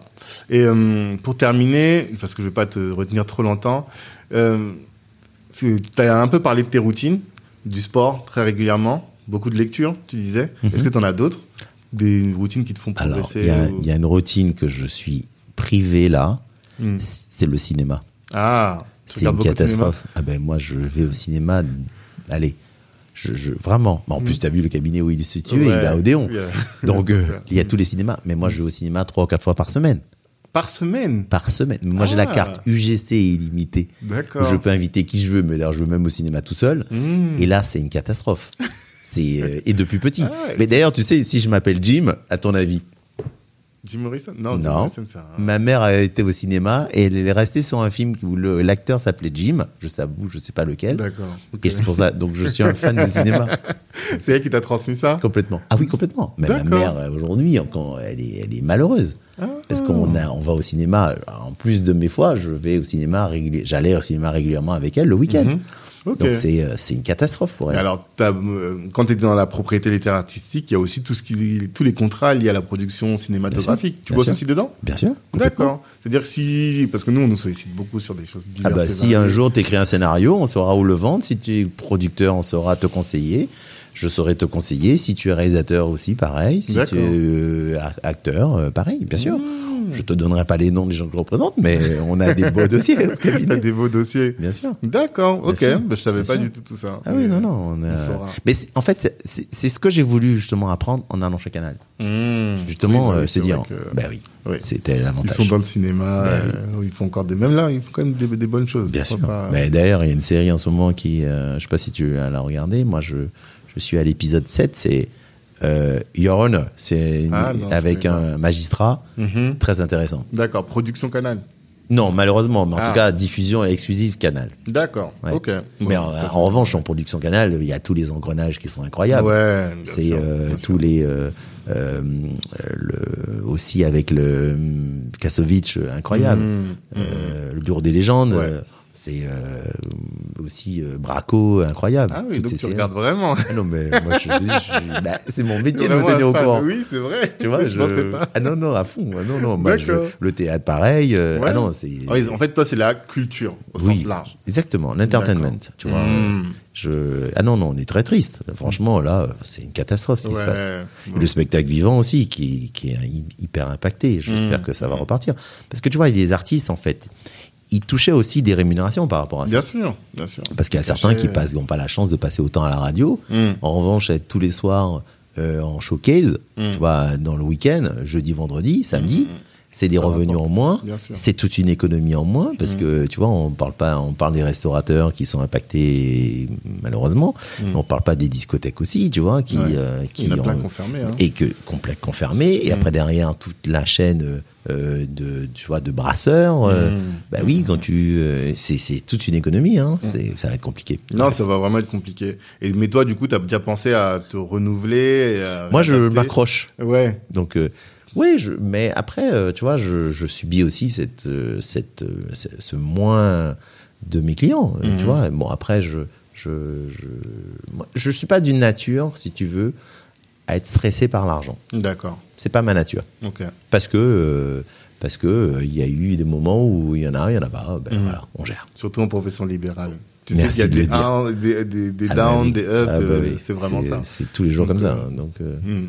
Donc euh, à partir de là, je, il faut juste se dire bon. Après c'est de la gestion, tu vois. Mhm. Il faut être euh, raisonnable. Tu vois. Ouais. Mais euh, c'est quoi les secrets pour un la longévité d'un cabinet du coup alors? Je te dis C'est ça. Les trois bonne- tiers. Ah oui, c'est vrai, t'avais dit tout à l'heure les trois tiers. les trois tiers. Mm. C'est euh, se dire voilà. Après c'est pas pas facile hein. tu Mhm. vois, euh, parce que la con- on est un métier concurrentiel aussi. Hein. Ouais, aussi. Tu vois, on est 30 000 intramuros à Paris. Mhm. On est 75 000. euh, Tu comptes les banlieues quand tu comptes les banlieues, euh, bah, euh, à Paris, euh, dans l'Île-de-France, on doit bien être. barreau de Créteil, je crois que c'est 2000 avocats, je crois. Mhm. Barreau de Bobigny, c'est au moins l'équivalent, Mhm. voire plus. Nanterre. Ouais. Ouais. Versailles, c'est pas dans notre. euh, c'est en- Ah si, Versailles, ben oui, parce que Versailles, ils sont régulièrement dans les dossiers à Paris. Ouais. Ouais, ouais, on doit bien avoir rajouté un bon petit 15 000 en plus. Donc, tu vois, ça fait 45 000 en Ile-de-France, ça fait du monde, hein. faut, faut, faut pouvoir sortir. Et c'est pour ça que la spécialisation et l'activité sens. dominante, t'es obligé. Sûr. pas du tout venant, des divorces, des trucs comme non, ça. non, Mm. non. Ok, d'accord.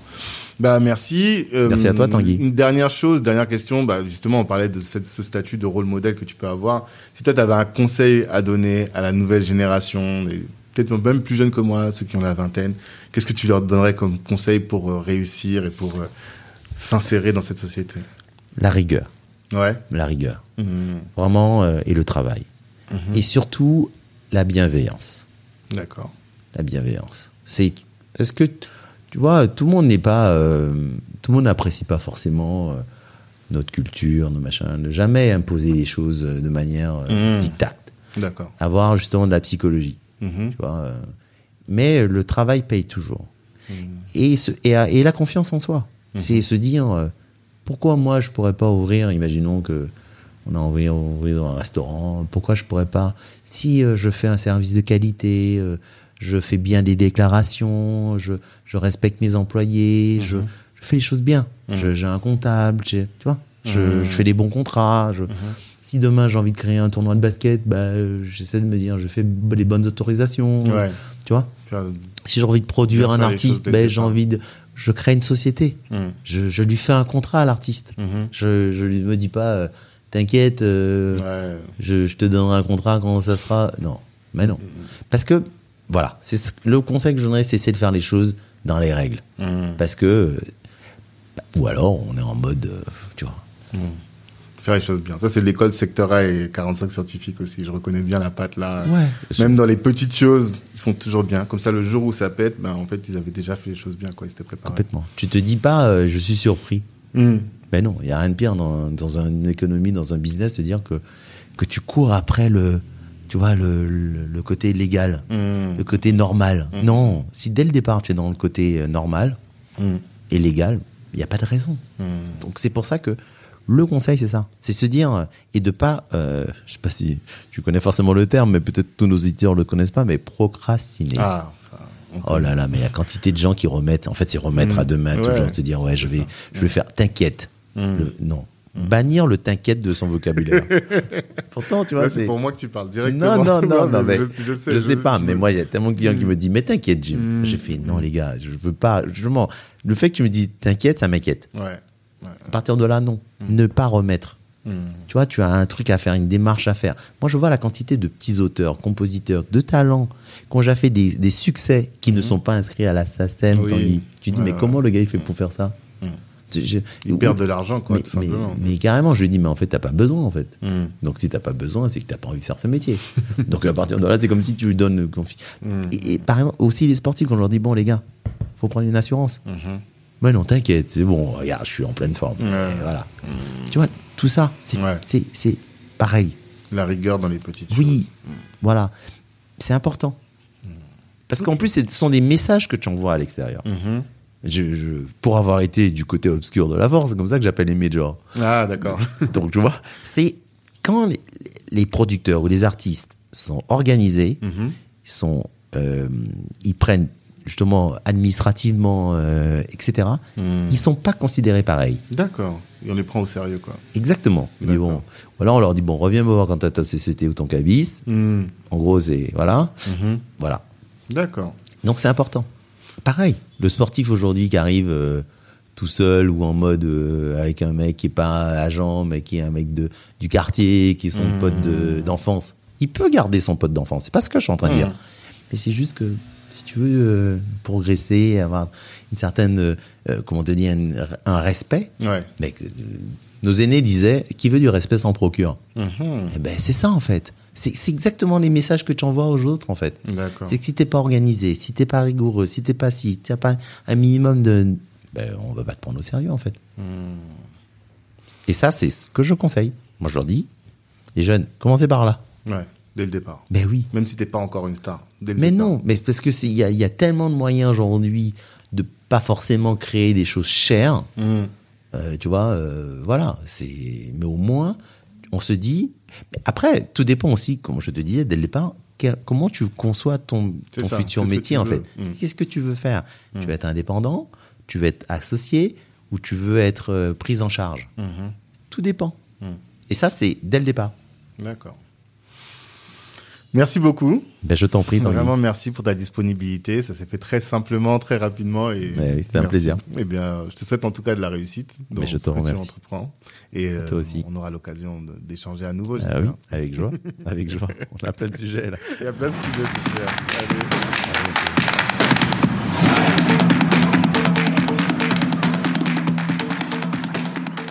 Si tu es arrivé au bout de cet épisode, c'est que tu fais partie de la famille. Ou en tout cas, que tu as le bon mindset pour rejoindre Black Network. Avant de te parler plus de notre réseau, il faut que tu saches que euh, ce qui nous fait grandir, c'est les partages. Le soutien passe par le partage, comme je le dis si souvent.